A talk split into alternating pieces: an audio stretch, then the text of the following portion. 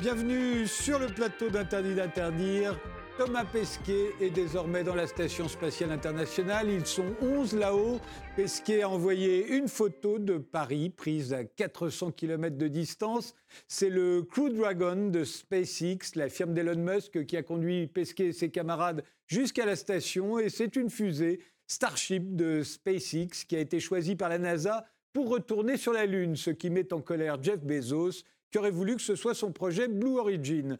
Pendant ce temps, sur Mars, Persévérance a transformé du dioxyde de carbone en oxygène, une première sur une autre planète. Et l'hélicoptère Ingenuity a réussi à s'élever de 5 mètres. C'est la première fois que quelque chose décolle de la planète rouge. Mais à part ça, pourquoi envoie-t-on des gens dans l'espace? Pourquoi veut-on retourner sur la Lune et aller sur Mars? Est-ce que ça sert à quelque chose? Pour en débattre, nous avons invité Michel Tonini. Vous êtes astronaute, vous avez été le troisième Français à partir dans l'espace en 1992, d'abord avec les Russes sur Soyouz pour rejoindre la station Mir.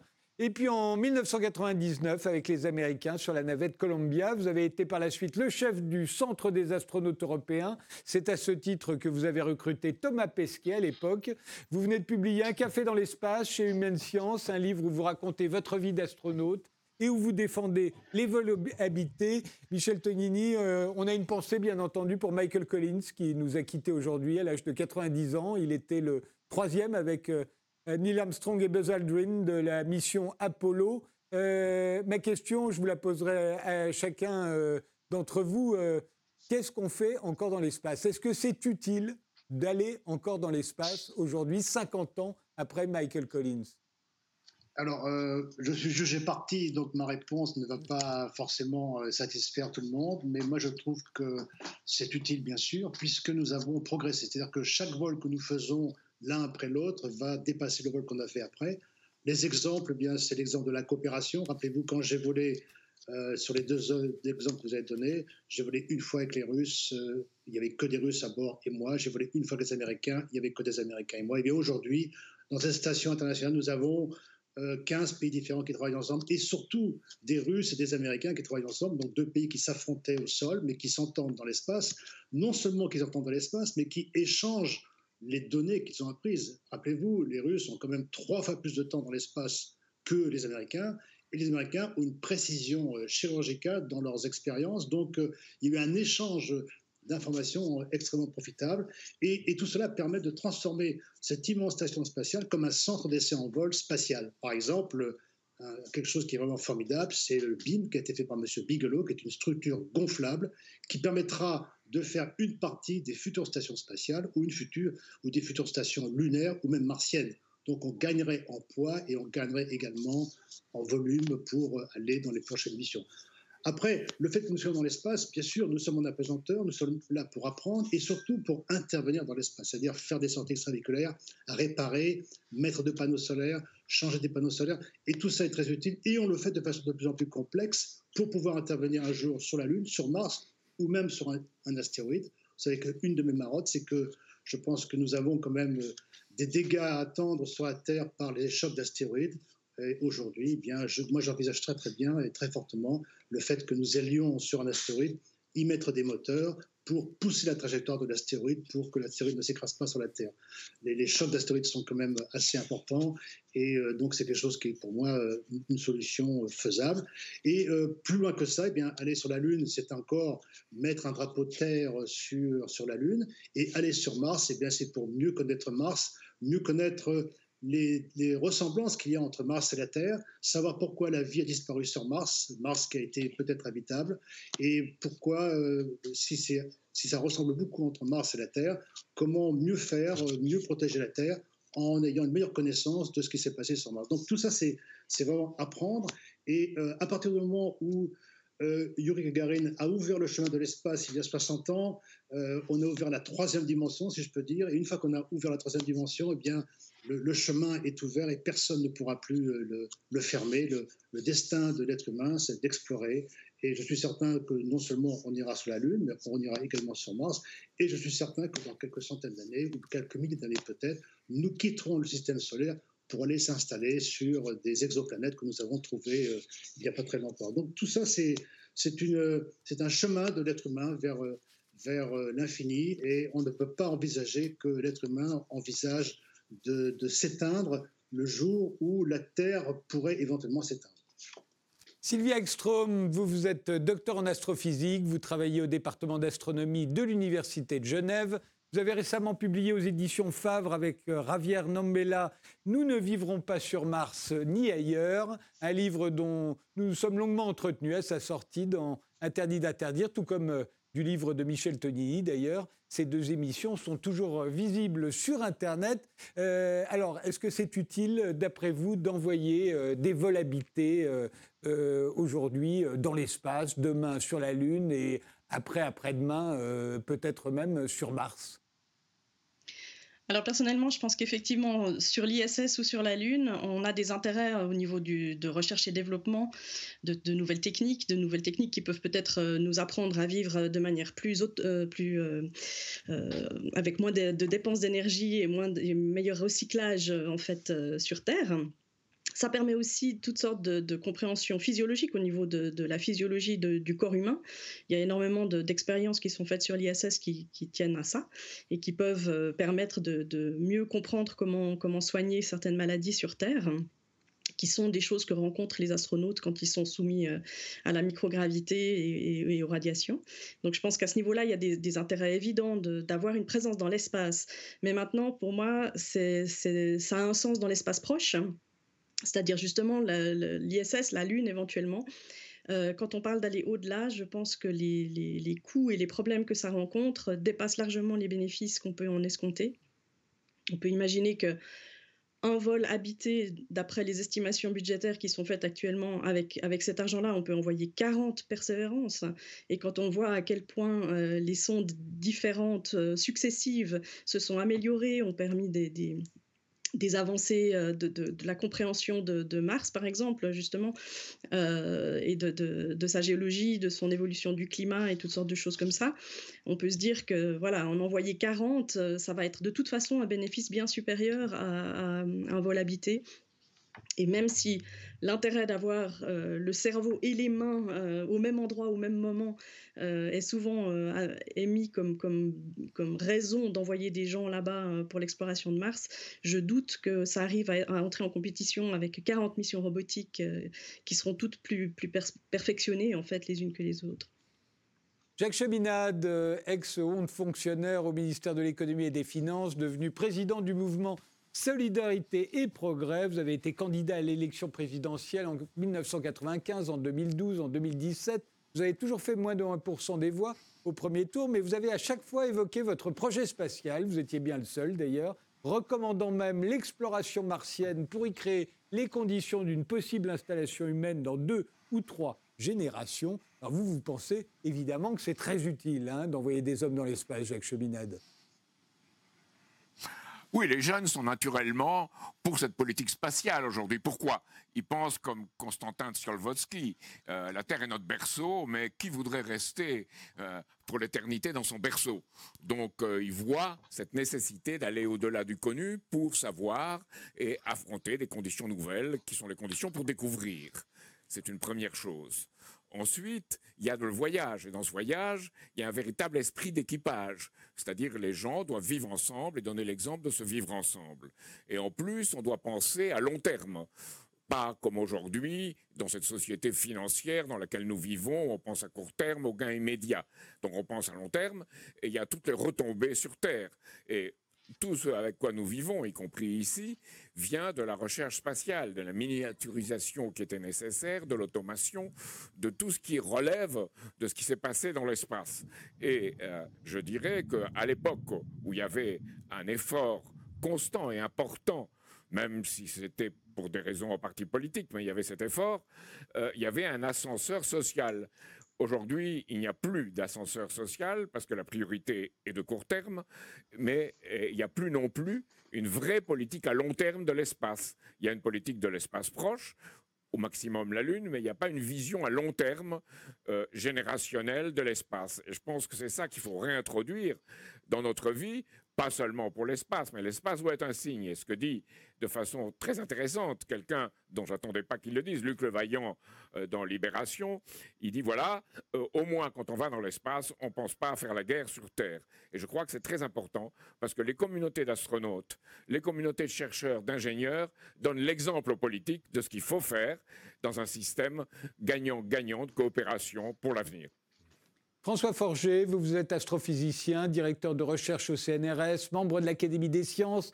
Après avoir travaillé à la NASA de 2004 à 2005, vous avez été impliqué dans de nombreuses missions spatiales comme Mars Express, InSight euh, pour la NASA ou le rover ExoMars. Vous êtes l'auteur de La planète Mars, histoire d'un autre monde chez Belin et de Systèmes solaires et planètes euh, chez Ellipse. Euh, alors pour vous, est-ce qu'il est utile encore aujourd'hui d'envoyer euh, des êtres humains dans l'espace Oui, euh, moi je, je, considère que c'est utile, c'est-à-dire que euh, utile est peut-être pas le mot, mais je, beaucoup d'arguments qui ont été déjà évoqués, je peux les reprendre. En gros, moi je suis sensible à l'idée que on, assouvit, on, répond à un besoin d'explorer que nous sommes nombreux à, ressentir et que donc des contribuables ressentent, que des hommes politiques ressentent. Euh, on peut aussi faire euh, susciter beaucoup de vocations et au niveau d'un pays c'est très important. Il y a des aspects géopolitiques, bref, beaucoup d'aspects. Et on peut aussi faire une science excellente, bien meilleure que l'on peut faire avec des robots. Par contre, les prix sont tels que je reste prudent quand il faut justifier euh, l'exploration humaine par, euh, par le besoin unique scientifique. Donc je pense qu'il est important pour moi d'assumer le fait que l'exploration humaine n'est pas motivée que par la science, mais par plein d'autres choses, euh, ce qui fait que ça dépasse un petit peu euh, simplement les objectifs scientifiques. C'est difficile pour nous de nous tourner vers des collègues physiciens, même des médecins, et leur dire on a vraiment besoin de 150 milliards de dollars pour étudier les cailloux de Mars, c'est pas facile. Mais bah, malgré tout, je reste favorable à ce qu'ensemble nous ayons cette aspiration.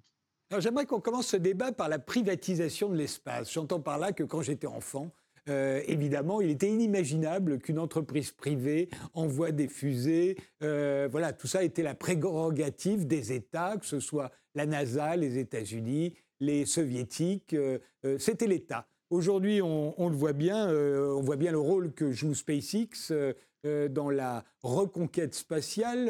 on voit aussi que ça fâche Jeff Bezos. On entend parler euh, depuis longtemps du projet Virgin Galactic euh, de, Richard Branson. Euh, alors, cette privatisation de l'espace, est-ce que c'est un progrès? Est-ce que c'est une bonne nouvelle? En général, quand des milliardaires veulent guérir une maladie, c'est une bonne nouvelle. Mais le fait que tous ces milliardaires veuillent aller dans l'espace, ou du moins veuillent que leur fusée, leur projet soit le projet retenu pour aller dans l'espace, est-ce que c'est une bonne nouvelle, Michel Tonini moi, je pense que c'est une bonne nouvelle parce que euh, Elon Musk a quand même montré avec SpaceX qu'il a un peu redynamisé le spatial. Il a, il a transformé le spatial avec euh, trois événements, euh, trois, trois chapitres majeurs. D'abord, il a organisé le spatial en forme de start-up. Donc, c'était quand même beaucoup plus rapide pour, pour faire les projets. Et puis, Elon Musk, il a quand même cette qualité qui est assez incroyable, c'est qu'il est moitié financier, moitié ingénieur. Ce qui est absolument, qui est très très rare parce que quand on regarde nos écoles d'ingénieurs, euh, tout le monde en France, eh bien, euh, les, élèves apprennent à, faire des, objets, mais on ne leur donne pas vraiment la notion du prix. Donc lui, il est vraiment très sensible au prix, euh, à la construction mécanique, il sait de quoi il parle, il sait combien ça coûte, et puis c'est une start-up, donc c'est rentable. Ce qui fait qu'il lance des fusées à, un prix vraiment intéressant en faisant une fusée simple, hein, parce que la combustion des moteurs de, ces fusées euh, Falcon, c'est du kérosène et oxygène, ce n'est pas d'acryogénie, donc c'est assez facile à faire. On connaît bien ce type de moteurs qui sont issus des moteurs de V2. Et puis il a fait une, il a fait une capsule qui est quand même une capsule beaucoup plus sûre qu'une navette spatiale pour aller dans l'espace. Et euh, on lance, il lance à peu près à 70 ou 80 millions de dollars une, une fusée avec quatre astronautes, alors que la NASA a envoyé la navette avec un, prix qui était à 500 millions de dollars. Donc c'était un, prix presque divisé par 7 pour, euh, pour une rentabilité euh, intéressante. Et il, a assuré, hein, il, a, assuré grâce à la NASA quand même des missions régulières de, transfert de charges, de retour de charges sur Terre. Et sa, confiance par rapport à la NASA a été bien établie, ce qui fait qu'aujourd'hui, même si euh, personne n'y croyait au départ, quand j'ai vu arriver en 95, moi je ne croyais pas du tout qu'il allait y arriver, et pourtant il a, démontré qu'il était capable de faire ce travail. Donc c'est une, bonne chose, ça redynamise un petit peu l'espace, et puis ça donne une vision différente, sachant que le, gars qui est privé euh, peut très bien dire, ben moi j'ai envie de, des, des, êtres humains dans l'espace, mais derrière, il faut faire attention parce que derrière SpaceX, c'est quand même c'est pas la rentabilité qu'ils cherchent. Ils ne recherchent pas la rentabilité par les vols humains. Les vols humains, c'est la vitrine de la sécurité. Mais ce qu'il y a derrière, c'est quand même les milliards qui vont être engrainés par l'envoi de ces satellites de télécommunications qu'il a commencé à envoyer et qui vont permettre à toute la Terre d'avoir Internet pour un prix euh, assez intéressant. Donc ça, ça va rapporter beaucoup d'argent, bien sûr, parce que vous voyez le marché, le marché, c'est faire des satellites et les changer parce qu'il faut les moderniser tous les, tous les 4 ans, tous les 5 ans. Donc il y a un business énorme à faire au niveau spatial pour lui, mais également pour Bezos et pour euh, tous les autres qui voudront s'investir dans ce domaine-là. François Forger oui, il faut faire un tout petit peu attention dans cette idée qu'on a privatisé l'espace. En réalité, même quand vous étiez enfant, euh, la NASA confiait à des entreprises privées, Boeing, euh, Grumman, Northrop Grumman, Lockheed Martin, etc., la construction d'Apollo, euh, de la navette spatiale et compagnie. Ce qui s'est passé là, c'est qu'on a déplacé un petit peu le curseur, c'est-à-dire qu'on a demandé, avec de l'argent public, piloté par la NASA. La NASA a demandé à SpaceX, mais aussi, on, l'apprendra bientôt à Boeing et à d'autres compagnies, de construire quelque chose un peu plus clé en main en leur donnant la maîtrise d'ouvrage, on va dire.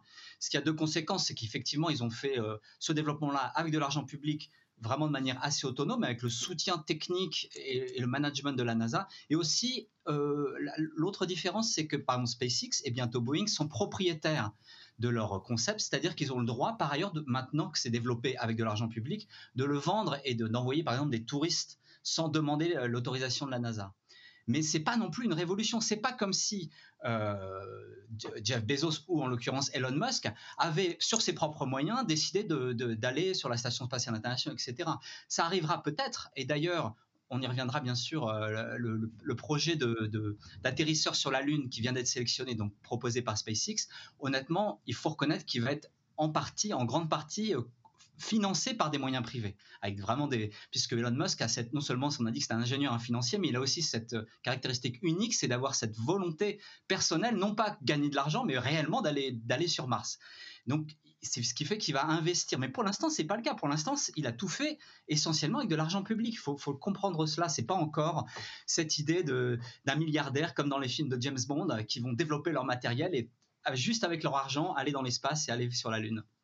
Sylvia Ekström oui, je suis tout à fait d'accord avec François Forget. Euh, c'est quand même la NASA qui a sauvé SpaceX hein, quand elle était au bord du gouffre. Donc, euh, parler d'argent privé, c'est un petit peu rapide, on va dire. Euh, en plus, c'est vrai qu'Elon Musk nous dit qu'il veut emmener des gens sur Mars, mais c'est pas un c'est pas un chef de mission, c'est un constructeur de fusées. Et si, si on emmène des gens sur Mars, il faut ensuite les faire vivre là-bas. Et euh, il n'a pas de projet lui concret à ce niveau-là, donc il devra de toute façon euh, faire ça en partenariat avec des gens qui s'occupent de vérifier que les astronautes puissent survivre pendant les 18 mois euh, sur place. donc, donc ce sera, il va pas aller tout seul, il va aller vraisemblablement avec la NASA ou avec un consortium international une, qui, vont permettre ce, ce genre de choses. Jacques Cheminade ben, je pense que l'État ne peut pas être, euh, l'espace ne peut pas être un Far West. Donc, il faut une autorité des États. Pourquoi? Parce qu'aujourd'hui, euh, l'espace doit être euh, le grand sujet pour un objectif commun de l'humanité, et pour cela, il faut que les États y participent. D'une part. D'autre part, on ne peut pas laisser des débris spatiaux se produire partout. Il faut une autorité qui puisse euh, disons, dans les orbites basses, assainir ce qui s'y passe. Donc il y a tout un effort à faire de ce côté. Et quant à Elon Musk ou Jeff Bezos, ils ont déjà leur tête dans l'espace, mais ils ont une pensée qui est parfois un peu aventureuse. Quand Elon Musk dit on sera sur Mars en 2035, non, il faudra beaucoup plus longtemps. Il y a des problèmes de radiation, il y a des problèmes de vent solaire. On ne peut pas le faire de cette façon. Et je pense que c'est là où l'État a nécessairement doit avoir une vision, c'est que si on veut aller sur Mars, il faudra une propulsion beaucoup plus rapide, et c'est la fusion thermonucléaire contrôlée qui devra il, y a il y a eu des études aux États-Unis, puis elles ont été arrêtées. Donc, euh, c'est tout un ensemble de l'économie qu'il faut voir. Et je suis tout à fait d'accord avec le directeur général de l'ESA actuel, le nouveau, Joseph Ascherbacher, l'Autrichien, quand il dit il faut que les États aient enfin une vision et une direction. Et en Europe, euh, bien, euh, on n'a pas vu beaucoup cette volonté politique, et c'est à cela que j'appelle. Alors, euh, le fait de retourner sur la Lune, pourquoi est-ce qu'on veut retourner sur la Lune À part si c'est pour se rapprocher un peu de Mars et que ce soit plus court quand on voudrait y aller. Mais euh, on y est déjà allé euh, en 1969. Je repense encore à, Michael Collins, ceux-là qui viennent nous quitter. Euh, qu'est-ce que ça nous avait apporté à l'époque? Je me souviens de Gil Scott-Heron, un des pionniers du hip-hop à l'époque, qui avait sorti un très bel album sur lequel il y avait cette chanson Whitey on the Moon, ce qui voulait dire un peu Blanchette sur la Lune. il faisait la liste de toutes les catastrophes qui arrivaient notamment à la communauté noire sur Terre. Et il disait, mais pendant ce temps-là, Blanchette va sur la Lune, Whitey on the Moon. Euh, ce qui laisserait penser que, toujours pareil, ça coûte très cher et ça ne nous sert pas à grand-chose. Alors pourquoi retourner sur la Lune aujourd'hui euh, euh, François Forger, vous avez, à part peut-être parce que les Chinois veulent y aller, peut-être ça pourrait être une, une raison, François Forger, vous auriez une justification alors, je suis, obligé de reprendre euh, mon argumentaire de tout à l'heure, c'est-à-dire qu'à nouveau, l'exploration humaine, en commençant par la Station spatiale internationale, Thomas Pesquet, le retour sur la Lune et donc l'aspiration à Mars, c'est motivé par ce désir commun que nombreux nous sommes à, partager euh, pour euh, l'exploration et faire ce projet. Qu'est-ce qu'on peut faire de mieux? Beaucoup de gens pensent comme ça. alors bien sûr, on peut l'interroger attention, ça coûte pas si cher que ça non plus. Hein. Je vous rappelle, le budget de la NASA, c'est de l'ordre de, bah, ça augmente régulièrement, mais c'est de l'ordre de, on va dire, 20-22 milliards de dollars. Le budget de l'armée américaine, c'est 700 milliards de dollars par an, hein, bien sûr. Ok, donc ça c'est un point. Alors la Lune elle-même, la Lune elle-même, elle est le premier objectif qu'il y a pour y retourner. Faut être honnête, c'est d'en fait quelque part d'abord de s'entraîner à préparer une mission vers Mars, bêtement, parce que effectivement on y a déjà été. Alors il y a une super science à faire, hein, super science à faire parce que la Lune, euh, bah, c'est un autre monde, donc on apprend beaucoup sur comment fonctionnent les planètes, les planètes rocheuses comme la Terre, etc. Et elle a aussi enregistré, euh, elle a enregistré le passé du système solaire depuis sa formation quasiment. Donc euh, il y a plein d'informations qui ont complètement disparu sur Terre, puisque la Terre, la surface est constamment remaniée. Donc scientifiquement, la Lune est très intéressante. Donc on y retourne pour étudier la Lune, pour s'entraîner à vivre sur un autre monde en préparation de la mission vers Mars. Mais faut reconnaître, en tout cas c'est mon point de vue, que euh, cette motivation de s'entraîner pour aller vers Mars, pas raccourcir le chemin, hein, ça, c'est pas une bonne idée de décoller de la Lune pour aller vers Mars, mais s'entraîner à vivre là parce que c'est beaucoup plus moins loin que la, Mars et plus facile, c'est l'objectif numéro un euh, des agences spatiales. Et je, peux même vous rappeler qu'il y a eu des changements à l'époque de euh, notre ami euh, eh, euh, Trump, Donald Trump, mais l'administration précédente, euh, Obama, eux avaient vraiment affiché que bah, la Lune, on avait déjà été, et maintenant l'objectif c'est Mars. Ça reste un peu l'esprit, et donc maintenant, quand on parle vraiment d'aller sur la Lune, la NASA affichera toujours que c'est nécessaire pour s'entraîner à aller vers Mars. Donc retourner sur la Lune uniquement pour aller sur Mars, ça vous semble une bonne idée, Sylvia Ekstrom oui, je pense que c'est indispensable de commencer euh, par tester ce qui est faisable dans un, dans un, un, endroit où dont on peut revenir en, trois jours si c'est nécessaire, euh, qui, a, qui, a, une distance euh, fixe de la Terre. Donc on peut partir ou rentrer n'importe quand. On n'est pas dépendant des positions planétaires respectives. Et, et, où finalement, où les, finalement les conditions peuvent être relativement similaires à celles de Mars. C'est clair que Mars a une légère atmosphère que la Lune n'a pas. La, gravitation sur Mars est un tout petit peu plus grande aussi, mais néanmoins, euh, c'est quelque chose qui va demander un niveau de support de vie très élevé. Et donc, ça permet de tester tout ça, comme l'a dit euh, François Forget, dans un, dans un, dans un endroit qui est, atteignable très rapidement et, dont on peut rapatrier des, astronautes en détresse euh, très rapidement si ça se passe mal. très vite, Michel Tonini, parce qu'on va faire une pause? Oui, bah écoutez, moi je reprends les arguments des, deux premiers, hein, je suis d'accord avec eux, et puis la, Lune pour étudier un peu Mars, mais surtout pour étudier les radiations. Vous savez qu'aujourd'hui, quand on est en orbite basse, on est protégé par les ceintures de Van Allen. en allant euh, sur la Lune, eh bien, on va pouvoir étudier ces radiations avec des, dosimètres actifs plus performants et surtout savoir quels sont les endroits pour se protéger des radiations, pour préparer des systèmes de protection des radiations du futur.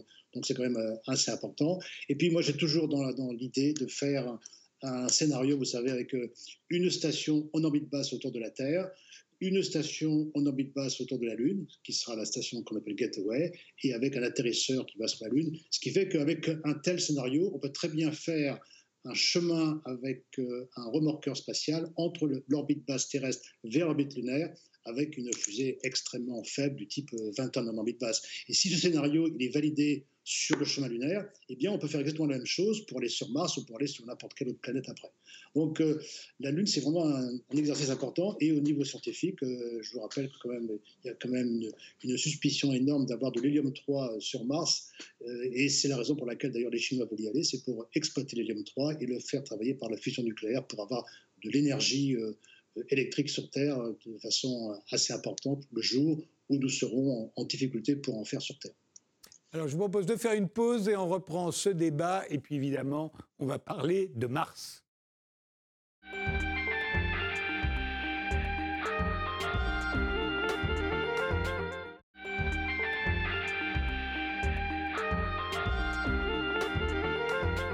On reprend ce débat sur la conquête spatiale avec euh, l'astronaute euh, Michel Tonini, avec l'astrophysicienne Sylvia Ekström, avec Jacques Cheminade, le seul candidat à la présidentielle à avoir eu un, projet spatial et dans lequel il y avait la colonisation de Mars, bien avant qu'on en parle comme on en parle aujourd'hui, et avec l'astrophysicien François Forger. Alors à vous l'honneur, Jacques Cheminade, puisque on aborde la question de Mars, euh, on ne cesse plus de parler de Mars aujourd'hui. pourquoi faut-il aller sur Mars, à votre avis Et pourquoi en vous parlez-vous depuis si longtemps? D'abord, il faut penser en termes de deux ou trois générations, et pas tout de suite mettre un drapeau là-haut. Donc, objectif commun de l'humanité.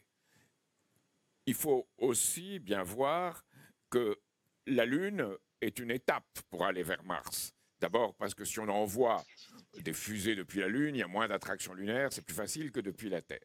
Puis Mars, c'est l'histoire de la Terre. C'est des roches qui datent de 3 milliards d'années, qu'on ne voit pas effleurer sur Terre. Donc on peut connaître, à partir de l'histoire de Mars, notre propre histoire. Et enfin, il y a cette volonté pour l'être humain d'aller voir plus loin ce qu'on pourrait éventuellement, à un horizon plus lointain, habiter. Alors il faut faire très attention aussi sur la Lune, parce qu'il y a des radiations sur la Lune, il y a des vents solaires, c'est très dangereux la Lune. Donc il faudra soit des cavités, soit des protections. On pourra utiliser la 3D éventuellement pour créer des réseaux de protection. Mais euh, il faudra aussi que l'Europe joue sa carte. Et nous avons une très bonne carte nous-mêmes en France à jouer, qui est une expertise sur l'habitat dans le milieu spatiale, et euh, en particulier les études sur le village lunaire auxquelles ont participé par exemple Claudie Aigneret, qui intéressait beaucoup les Chinois. Donc on a toute une expertise dans ce domaine qu'il faut faire valoir, mais pour cela, il faut bien voir la combinaison de tous ces efforts et pas les segmenter un par un. Il faut voir à long terme. Alors Sylvia Ekström, vous avez publié il y a, il y a peu un livre euh, dont vous étiez venu parler dans cette émission, euh, Nous n'irons pas sur Mars ni ailleurs, que vous, vous aviez pointer toutes les difficultés qu'il y aura euh, à aller sur Mars, qu'on ne fait pas en général. En général, on dit on va aller sur Mars, ce sera plus long, ce sera plus compliqué, mais on ira. Vous, vous aviez listé quasiment toutes, toutes, les, toutes les raisons pour lesquelles euh, on pourrait d'ores et déjà se dire, en fait, malheureusement, on n'ira pas sur Mars. Alors, est-ce que vous les maintenez? Est-ce que vous pensez toujours que bah, il faut déjà penser qu'on va partir pour trois ans à cause des fenêtres pendant lesquelles on peut y aller, que ça va être très très dur parce que le voyage sera très très long, que si on est quatre dans un petit habitacle avec beaucoup de matériel, euh, ça va quand même être très désagréable, qu'une fois qu'on va arriver là-haut, on sera tout mou à cause de la pesanteur et c'est le moment où justement il faudra se mettre à bosser, etc. etc. Je ne refais pas la liste. J'invite euh, nos téléspectateurs à se reporter l'émission que j'avais consacrée à votre livre. Est-ce que pour vous, ça reste infaisable? Alors, infaisable, euh, je pense que euh, c'est difficile de, le dire, de l'affirmer, disons. Je pense qu'il y a énormément de difficultés à affronter avant de pouvoir savoir si on va être capable de le faire. Le fait de retourner sur la Lune, c'est une des façons d'aborder une bonne partie de ces problèmes. si ce n'est celle du, long voyage et, de l'arrivée d'astronautes qui seront dans un état euh, sans doute un peu, délicat, comme vous l'avez signalé. Je pense que, ça, peut être faisable. Ce sera peut-être fait, je ne sais pas. en revanche, effectivement, on ne peut pas dire encore maintenant qu'on maîtrise déjà tout ce qu'il faut pour pouvoir envoyer des gens là-bas. Il y a encore énormément de problèmes qui, dont on ne sait pas comment aborder. François Forger, parce que c'est vrai qu'on est habitué au discours d'Elon Musk et on a l'impression avec Elon Musk que ça va se passer euh, euh, très très vite là et puis qu'on on mettra deux mois pour y aller. Personnellement, j'ai la conviction qu'on a tout ce qu'il faut pour aller euh, sur Mars. On, peut dire que c'est beaucoup plus facile de dire qu'on va aller sur Mars en, en 2021 que de dire qu'on va aller sur la Lune en 1961, si vous voulez. Ce qui est vrai par contre, c'est qu'il faut développer énormément de, choses, beaucoup de matériel, c'est-à-dire euh, un vaisseau spatial euh, capable de faire le voyage aller. Bon, le voyage aller, c'est 6 mois, 7 mois, c'est comparable au séjour typique dans la Station spatiale internationale. Ensuite, il faut descendre à la surface, ça représente quelques difficultés, il faut vivre à la surface, Bon, à la surface, on est quand même déjà bien protégé hein, sur Mars de des radiations, par exemple, mais c'est compliqué. On va vivre plusieurs mois, c'est pas facile. Il faut une fusée pour redécoller et il faut rentrer. Donc c'est d'une très grande difficulté. Mais moi, je ne vois pas d'impossibilité. On, va évoquer euh, certains problèmes psychologiques et surtout médicaux avec les problèmes de radiation. Mais honnêtement, je pense qu'il n'y a pas de, limite. Donc je suis plutôt, on est légèrement en désaccord. Par contre, la première difficulté, c'est de, développer tout ça. Ça demande énormément de moyens financiers et bah faut, les trouver. Alors pendant très longtemps, on imaginait qu'il faudrait un espèce de nouveau Kennedy qui dise euh, on va aller sur Mars, euh, on va investir des sommes énormes. Et donc ça, c'est pas possible, ça n'arrivera pas. Mais on commence maintenant à réaliser que euh, grâce à des améliorations techniques, à effectivement des gens comme Elon Musk qui se coulent cocotier, que c'est envisageable avec un budget de la NASA, de l'ESA, etc., légèrement croissant, mais rien de révolutionnaire à terme. Je mentionnerai aussi que personnellement, je fais partie, avec certains collègues, de gens qui proposent qu'avant de faire une mission à la surface de Mars, on fasse déjà des missions assez intéressantes en se mettant en orbite autour de Mars. C'est intéressant parce qu'on peut accoster les petites lunes de, Mars qui s'appellent Phobos et Deimos. On peut aussi piloter en, temps réel des robots à la surface qui sont comme des avatars, si vous voulez. Alors qu'actuellement, Mars est toujours tellement loin qu'on ne peut pas le faire en temps réel. Ça limite énormément les capacités de nos robots. Donc ça ce serait une expédition extraordinaire, beaucoup plus facile, assez dangereuse, hein, mais qui est envisageable, elle, dans, quand même dans, les années à venir. Donc vous voyez, je suis un peu plus optimiste que, Sylvia. Euh, Michel Tonini, vous êtes le seul euh, ici à avoir été dans l'espace, donc avoir une notion des distances, du temps qu'on passe dans l'espace aussi. Euh, Mars, c'est très très très loin c'est six mois de voyage. Euh, imaginez à quatre, vous savez ce que c'est que d'être quatre dans une petite capsule. Euh, est-ce que vous vous imaginez six mois dans une petite capsule, bombardée en plus de rayons euh, cosmiques, donc sans tellement d'ouverture? On pourrait rien voir parce que sinon ça nous rendrait malades. D'arriver là-haut, d'être tout mou.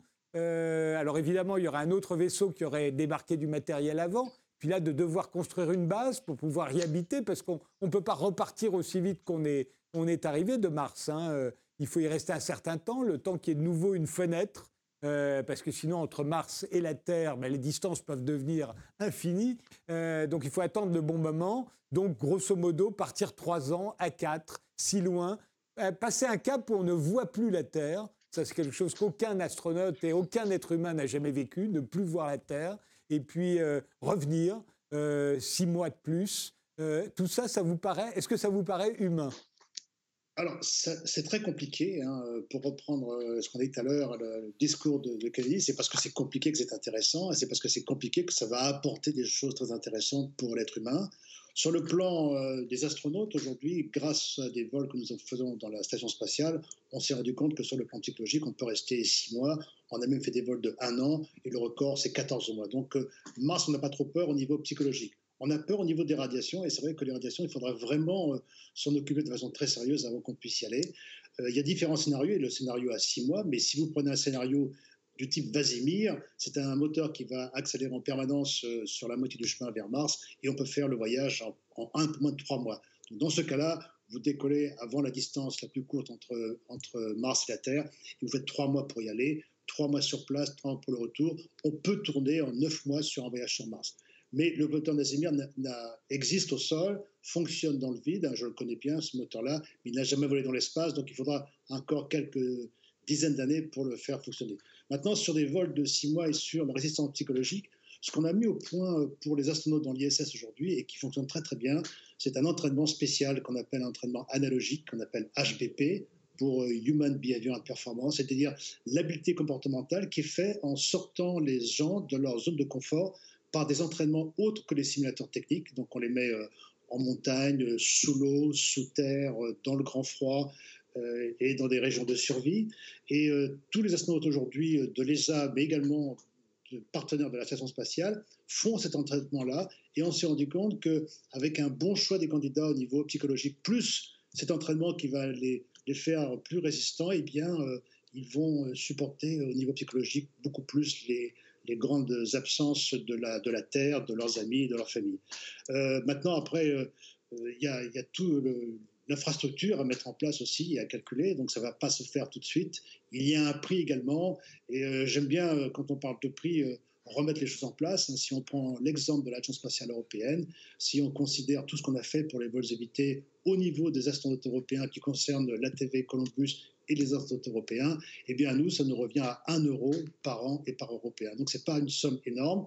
Bien sûr, on n'a pas notre accès à nous, mais toute cette euh, organisation pour Mars, pour moi, elle ne peut pas se faire avec un seul pays. C'est vraiment un, besoin d'être en collaboration complète avec euh, la Chine, les États-Unis, la Russie et même l'Inde, ainsi que les Européens et les partenaires de l'ISS, pour que ce, euh, ce, schéma, se réalise. Et si on arrive à mettre un drapeau de terre sur Mars, eh bien, on aura quand même montré une union de la Terre entière qui sera extrêmement extrêmement valide pour, euh, pour l'humain sur Terre. Donc le, voyage sur Mars, il a, deux significations. La, la, connaissance de la Terre par Mars, la connaissance de Mars, et puis le symbole de la Terre qui est uni pour mettre un drapeau unique sur cette planète. François Forger, sur l'aspect psychologique de l'être humain, moi ça me fascine de me dire le premier homme qui sera tellement loin qu'il ne verra plus la Terre, euh, ou la première femme d'ailleurs, euh, ça me semble un, cap à franchir. Oui, mais il a été franchi de nombreuses fois dans l'histoire humaine. Et vous, trouverez très très facilement beaucoup de volontaires. À titre personnel, je serais volontaire si vous voulez. Il n'y a rien d'extraordinaire à faire ça. Les, explorateurs du passé ont vécu des choses beaucoup, beaucoup plus difficiles et risquées euh, que cela, même si ce sera risqué. C'est une aventure euh, assez extraordinaire. Par ailleurs, il faut voir, personnellement, bah, l'année dernière, j'ai fait un, séjour assez long en Antarctique et j'ai quitté quelques camarades qui sont restés à hiverner sur le plateau antarctique à une 12 personnes non sélectionnées, des personnes qu'on peut absolument pas, à qui on peut pas porter assistance en cas de problèmes médicaux. Il va faire pendant l'essentiel du séjour moins 70 degrés, donc ils peuvent à peine sortir. Et ça se passe bien tous les ans, on n'en parle jamais. Euh, donc euh, l'homme est vraiment capable de faire ça et il l'a fait dans le passé. je pense honnêtement, vous trouverez sans problème des astronautes qui devront être un peu bisounours, c'est-à-dire bienveillants, sincères. Et euh, ça, sera, moi, le problème psychologique, je pense, n'est pas un problème. Chaque cheminade, sachant que Sylvia Ekström le disait, en fait, sur la station spatiale, Thomas Pesquet, il est à 3 heures de Paris, là. Hein. mais quand on va sur Mars, c'est autre chose on est loin, on voit plus la Terre. Euh, ça vous paraît pas un problème? Ou plutôt, si c'est un problème, mais justement parce que c'est un problème, il mérite qu'on s'y attaque. Il ne faut pas penser aujourd'hui comme un trader ou comme un financier à court terme qui malheureusement domine les économies. Il faut penser à long terme, avec un état d'esprit qui porte cette pensée.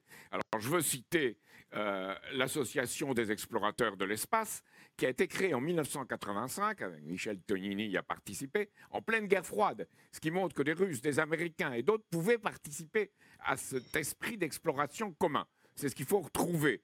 Et ça doit prendre un sens politique, où une volonté politique doit correspondre à cette volonté humaine d'aller voir plus loin pour le bien commun de l'humanité. C'est la première chose. La deuxième chose, je dirais que c'est avec cet état d'esprit qu'on doit découvrir un moyen d'aller sur Mars beaucoup plus vite. Six mois aller, six mois retour, trois ans en tout, avec les radiations, avec tout le reste, c'est beaucoup trop.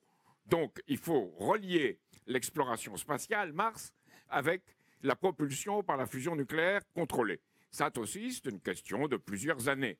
Et de cette façon, si on voyage plus vite, si on va plus vite, on n'aura pas tous les problèmes qui aujourd'hui se posent. Donc, c'est un ensemble. Et la question de l'énergie et la question de la propulsion des fusées sont deux questions intimement liées. Ça prend du temps, mais il faut commencer aujourd'hui si on va arriver quelque part demain.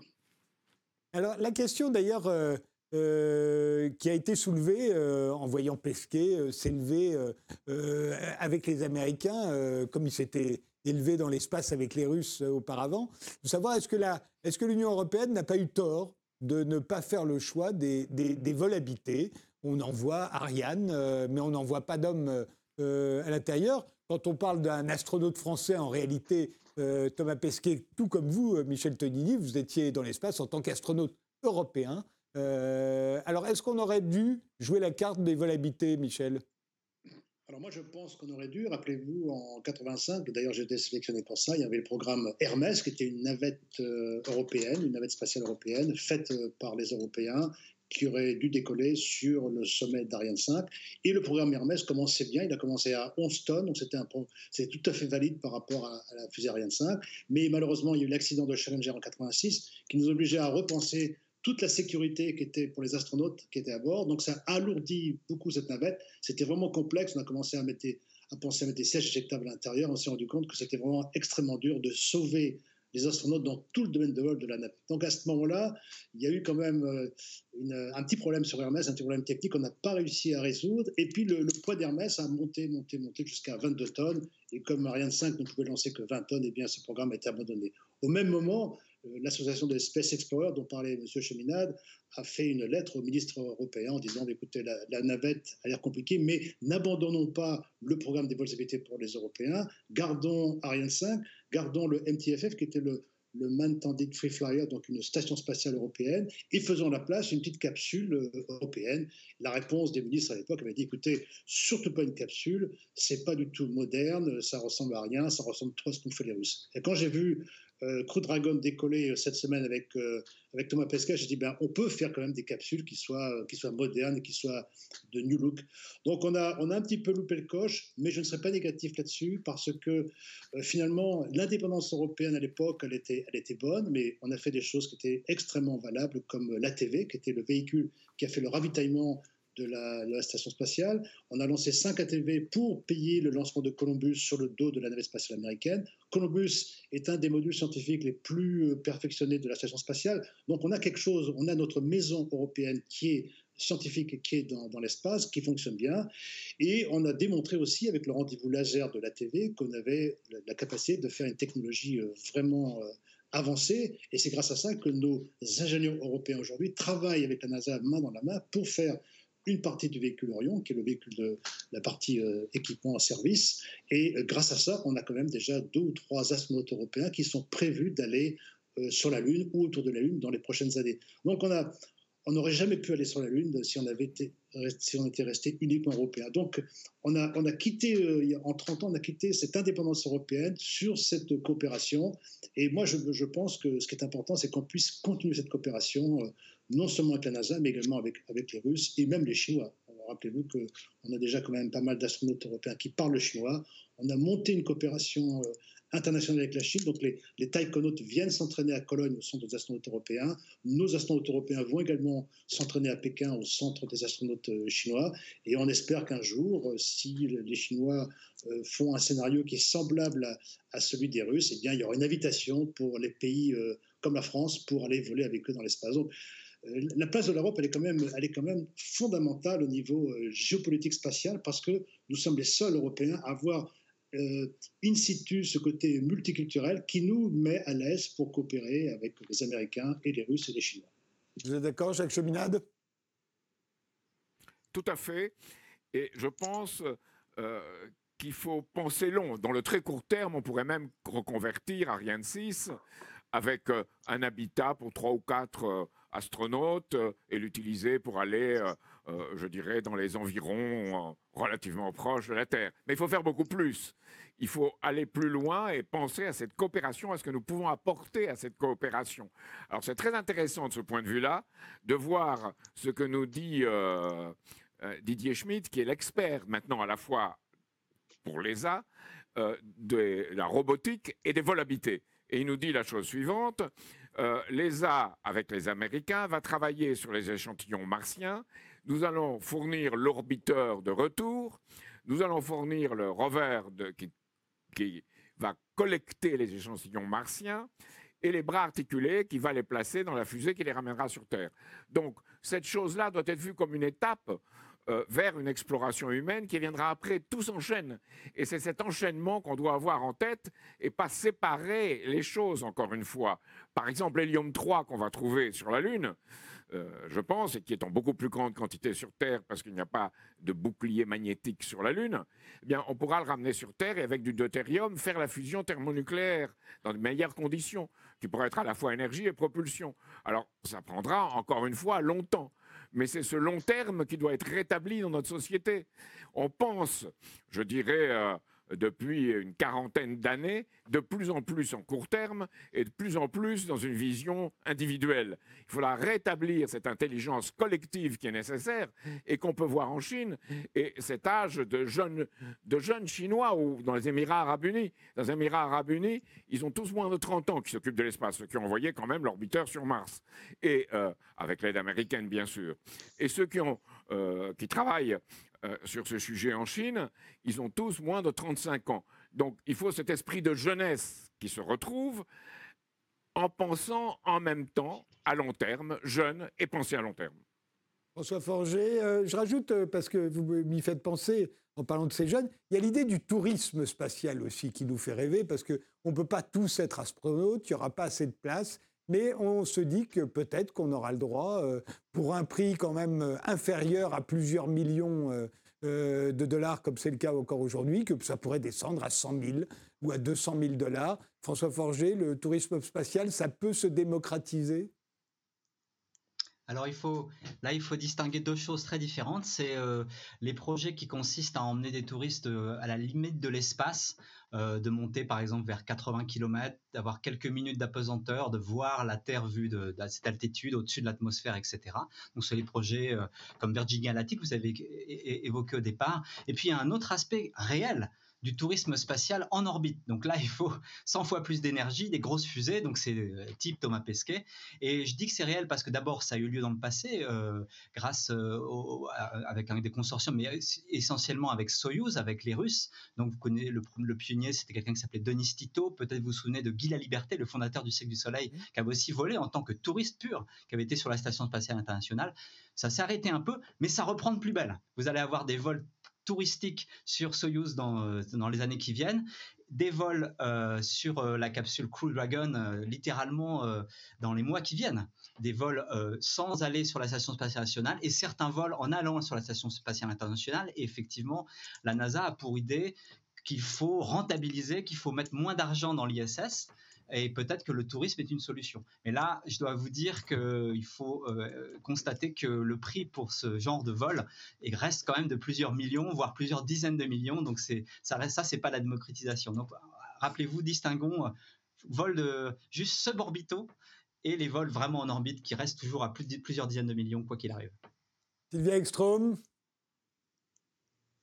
oui, alors moi j'ai de la peine vraiment avec, euh, avec ces projets de, tourisme spatial. C'est évident qu'il y aura toujours des gens pour, euh, pour payer ce genre de sommes et, et s'offrir euh, ce genre d'expérience. Hein.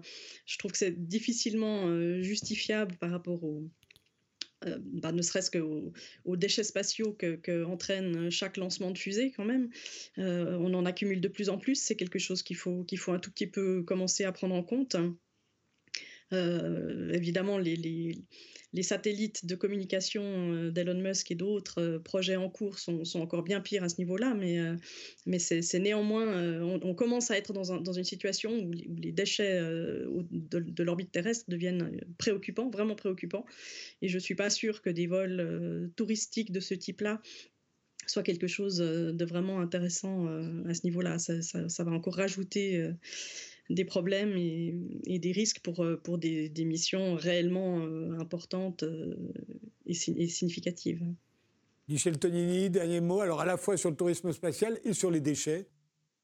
Alors, le tourisme spatial, ça a commencé. Hein. J'ai travaillé d'ailleurs avec les 7 ou 8 touristes qui ont été sur les Soyuz.